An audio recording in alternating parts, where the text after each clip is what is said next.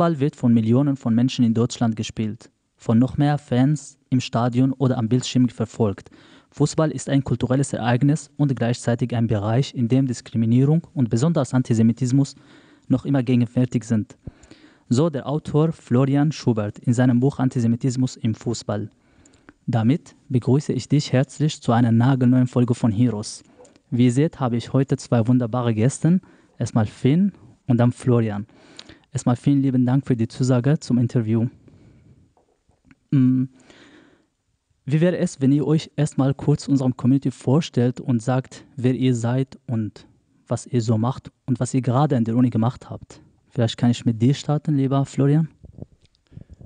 Klar, total gerne, Mohamed. Ähm, wir, ähm, Finn und ich, sind Sozialarbeiter beim Fanprojekt Bochum und ähm, äh, ja, ich selber habe soziale Arbeit in äh, Essen studiert und äh, dann einen Master in Kriminologie äh, an der RUP hier gemacht und äh, arbeite seit mittlerweile über acht Jahren im äh, Fanprojekt Bochum.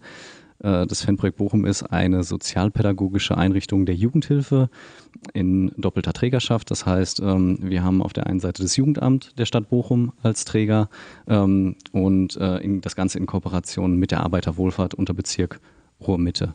Ähm, Finn und ich selbst sind, sind Angestellte der AWO und ähm, wir haben gerade oder wir durften gerade einen Vortrag zu unserer Erinnerungsarbeit im Fanprojekt, die wir seit mittlerweile sieben Jahren äh, durchführen, äh, halten hier an der Ruhr-Universität Bochum und durften den Studierenden und Gästen ähm, des Vortrags eben berichten, wie unsere alltägliche Arbeit aussieht und wie eben dann die besondere Arbeit im Bereich der Erinnerungsarbeit von Fanprojekten aussieht. Ja, ich würde vielleicht noch einmal kurz zu meiner Person ergänzen. Ähm, mein Name ist Finn Richter. Ähm, ich habe ebenfalls soziale Arbeit studiert. Die meisten ähm, in den Fanprojekt Tätigen ähm, haben soziale Arbeit studiert oder eine pädagogische Fachrichtung ähm, studiert.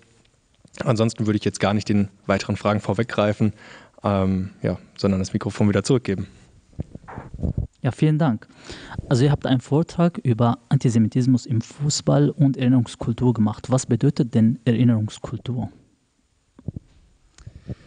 Also Erinnerungskultur meint erstmal alle bewussten Formen äh, von Erinnerungen ähm, in diversen gesellschaftlichen Kontexten. Das heißt jetzt äh, nicht nur auf den Fußball natürlich bezogen, aber das ist natürlich das Tätigkeitsfeld, in dem wir irgendwie unterwegs bin, sind ähm, sprich äh, Choreografien beispielsweise von Fußballfans, ähm, wenn ehemaligen jüdischen Funktionären, Spielern ähm, durch Fangruppierungen gedacht wird, ähm, aber natürlich auch ähm, solche Vorfälle, wie wenn zum Beispiel, wie es jetzt letzte Woche im, im Rahmen des DFB-Pokalspiels äh, in Mannheim dann der Fall ist, dass eben ähm, ja, Mitgliedern ähm, von Nationalsozial oder von ähm, faschistischen Gruppierungen ähm, gedacht wird in Stadien. Auch das ist äh, eine Form der Erinnerungskultur, die dann vielleicht nicht mit sich mit unserem äh, Verständnis aus der Jugendhilfe, mit unserem menschenrechtsorientierten Ansatz deckt.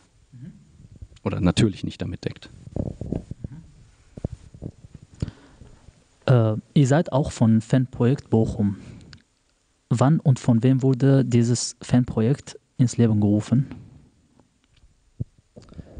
Das Fanprojekt Bochum äh, existiert seit 1992 und äh, ist auf Initiative des Jugendamts der Stadt Bochum ins Leben gerufen worden.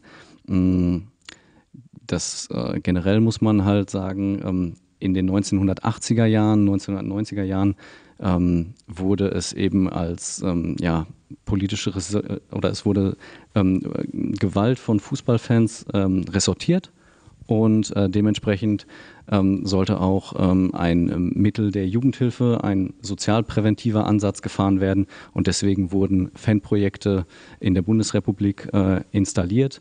Ähm, und das Fanprojekt Bochum ist auch eines der, also das älteste Fanprojekt ist in, in Bremen entstanden, ähm, auch durch äh, dort tätige Sozialwissenschaftler, ähm, die einfach mal einen Blick auf die, die Fankurven geworfen haben und geschaut haben, was passiert da eigentlich, was für Menschen äh, tummeln sich da und welche Interessenslagen sind dort vorhanden. Und ähm, ja, 1992 war dann eben der Startpunkt für diese Form der sozialen Arbeit mit Fußballfans in Bochum. Also seit 30 Jahren ungefähr. Seit ziemlich genau, ja. Toll. Unser Thema ist Fußball bzw. Antisemitismus im Fußball und ihr habt gerade auch einen Vortrag über, den, äh, über das Thema auch gehalten. Was unternimmt Fanprojekt Bochum konkret gegen Antisemitismus? Ähm, ja, wir haben ganz verschiedene Projekte, ähm, die wir machen, um uns diesem Themenfeld zu widmen.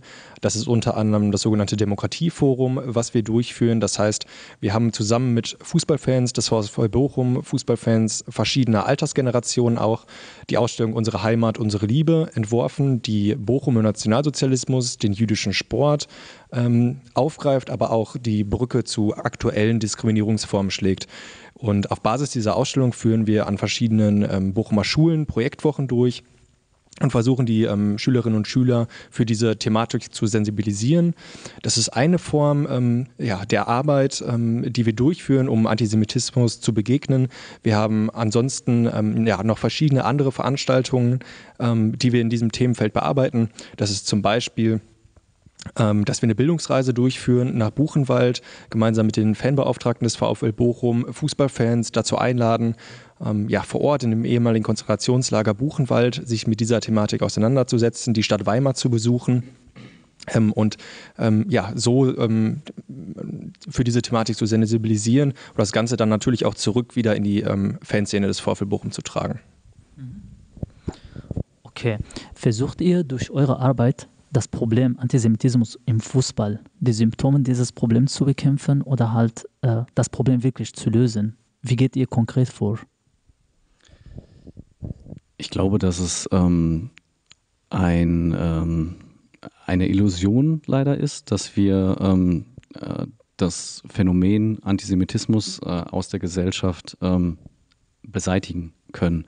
Ähm, und trotzdem würde ich halt sagen, dass unsere Erinnerungsarbeit, unsere politische Bildungsarbeit ähm, nicht äh, verhaftet ist daran, lediglich an den Symptomen zu arbeiten, sondern wir ähm, versuchen schon, äh, das Problem ähm, ja tiefgreifender und nachhaltiger anzugehen.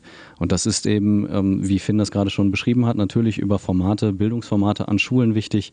Ähm, in dieses ganze, in dieses Themenspektrum Antisemitismus spielen natürlich aber auch ganz andere Komponenten wie ein Demokratieverständnis und ein reflektiertes Geschichtsbewusstsein äh, spielen da einfach eine Rolle, eben für Jugendliche zu wissen, was ist überhaupt in meiner Stadt passiert, geschichtlich, was hat sich ereignet, natürlich insbesondere in den Jahren von 1933 bis 1945 aber was ziehen wir aus diesem Wissen eben auch für die Gegenwart? Also was lernen wir aus diesen Prozessen? Was nehmen wir mit?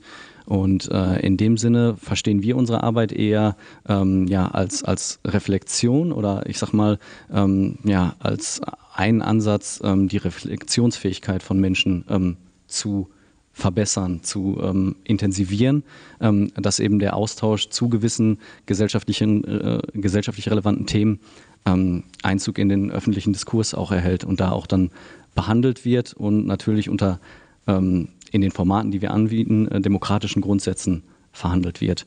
Ähm, konkret ähm, sagen wir aber natürlich auch, wenn es äh, antisemitische Vorfälle in Stadien gibt, dass wir auch als Institution dann dafür da sind, dass wir die registrieren ähm, dass wir aber natürlich auch aufstehen und äh, da klar unsere Haltung präsentieren, wobei wir dann natürlich auch sagen müssen, man muss immer schauen, ähm, wem man sich dann gerade gegenüber sieht und ob man vielleicht auch erst auf ein größeres, äh, auf eine größere Unterstützung ähm, setzen muss und ein größeres Netzwerk irgendwie ähm, zu dem Thema aufbauen muss. Und gerade im Bereich dieser Netzwerkarbeit sind wir sehr aktiv und versuchen alle äh, erinnerungskulturellen äh, Akteurinnen ähm, in Bochum zu vernetzen, ähm, uns mit ihnen auszutauschen, um eben dann gemeinsam das Thema anzugehen und dadurch natürlich auf der einen Seite eine größere Öffentlichkeit zu generieren, auf der anderen Seite aber natürlich auch einfach einen viel größeren Zusammenhalt ähm, zu schaffen und viel, Mensch, viel mehr Menschen dann im Endeffekt durch dieses Netzwerk zu erreichen.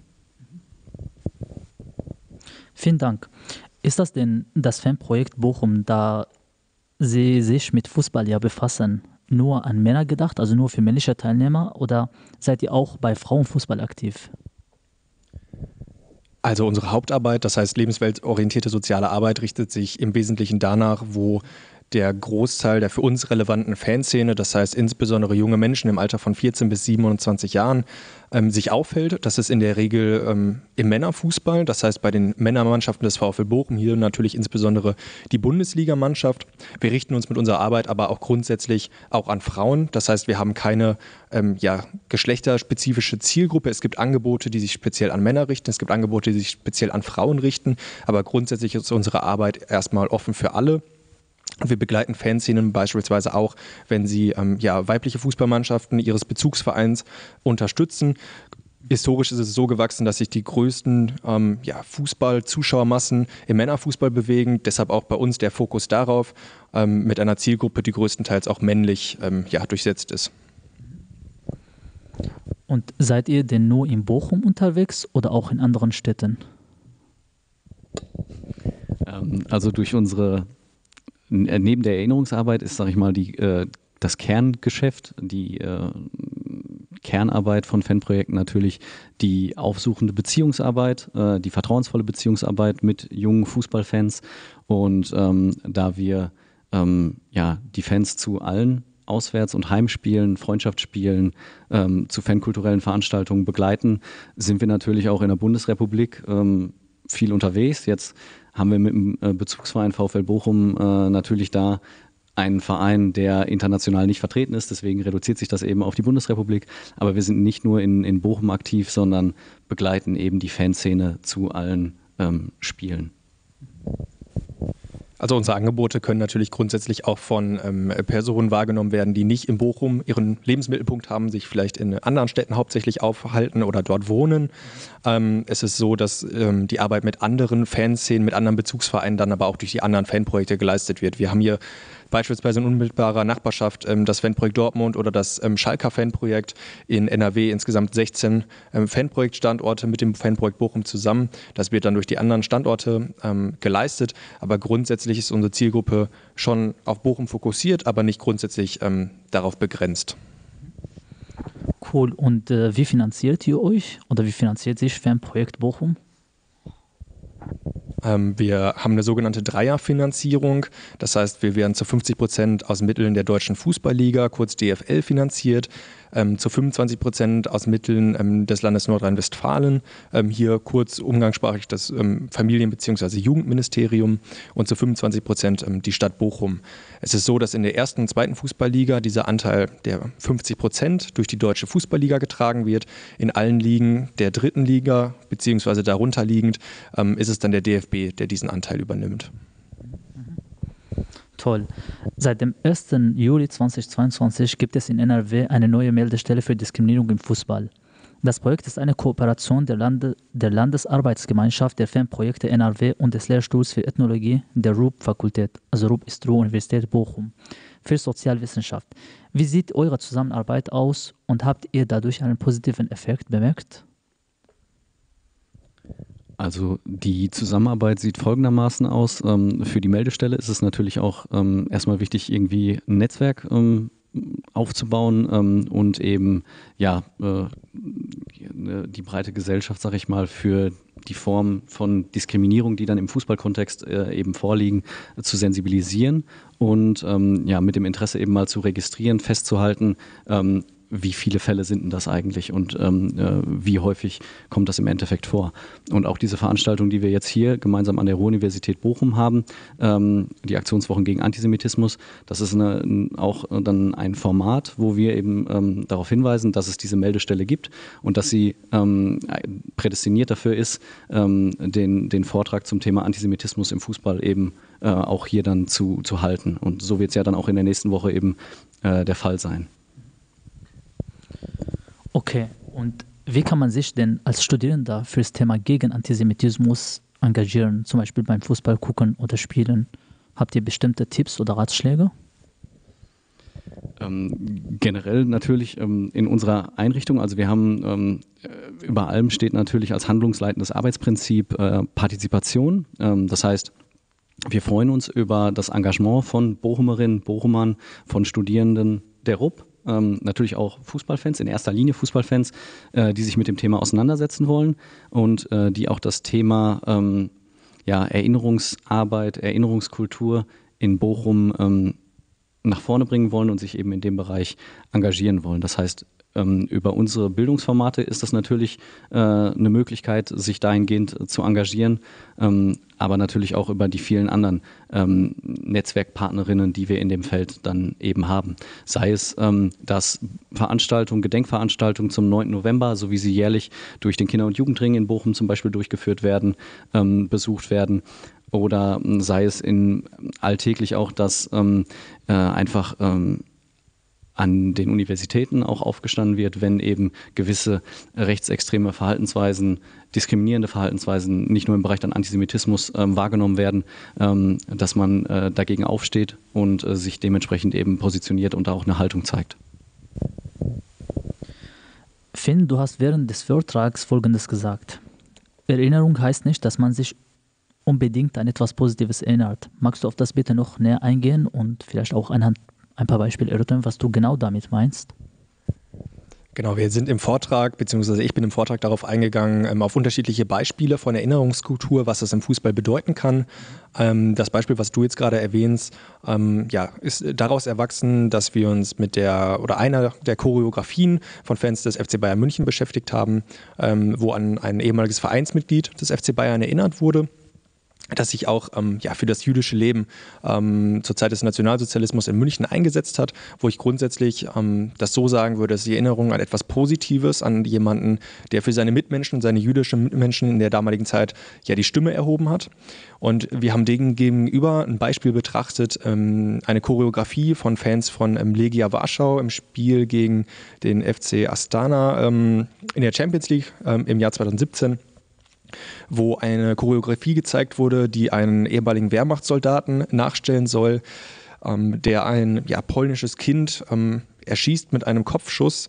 Ähm, das Ganze soll an den ähm, Warschauer Aufstand 1944 ähm, erinnern, wo die polnische Heimatarmee versucht hat, ähm, in Warschau die Nationalsozialisten ja, zu verdrängen, zu besiegen.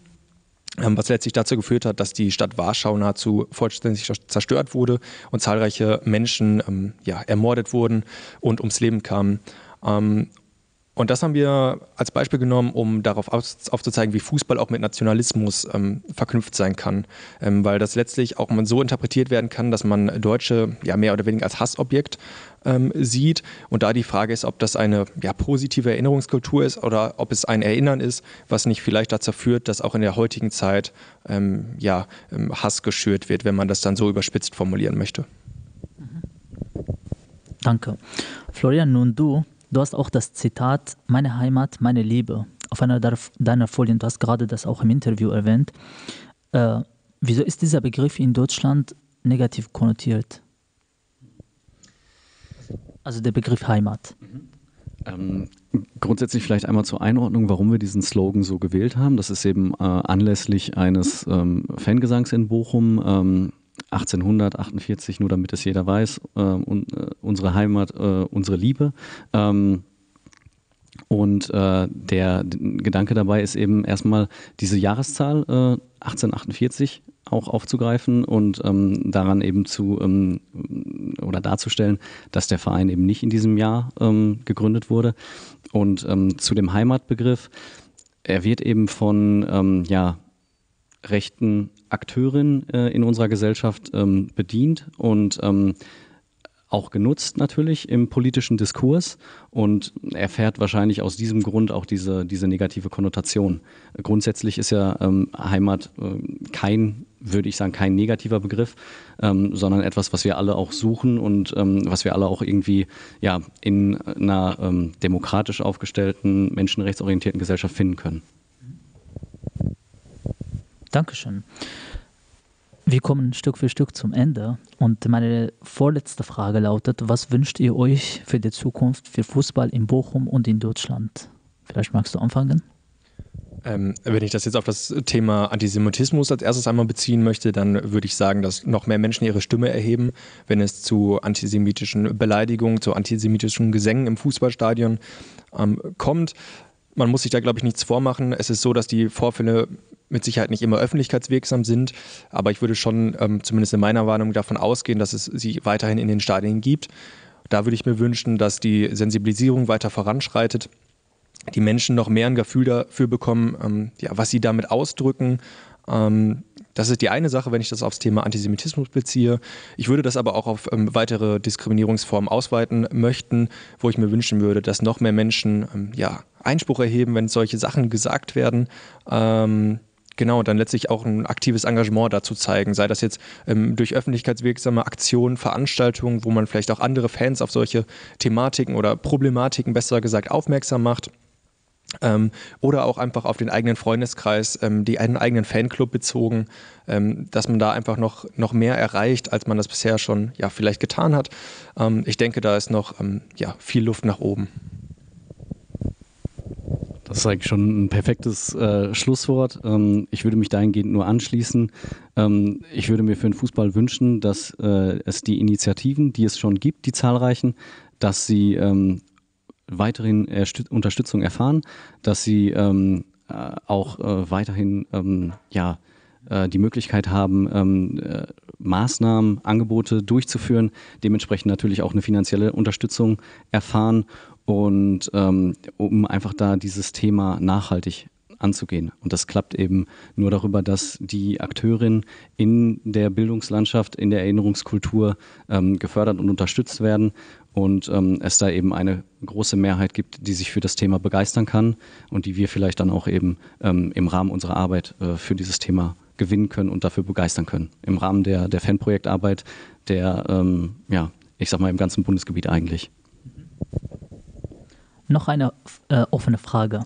Nun steht das Thema, nimmt das Stadion in Bezug auf diskriminierendes Verhalten eine Sonderstellung oder ein oder kann es auch als äh, Bringglas gesellschaftlicher Phänomene gesehen werden?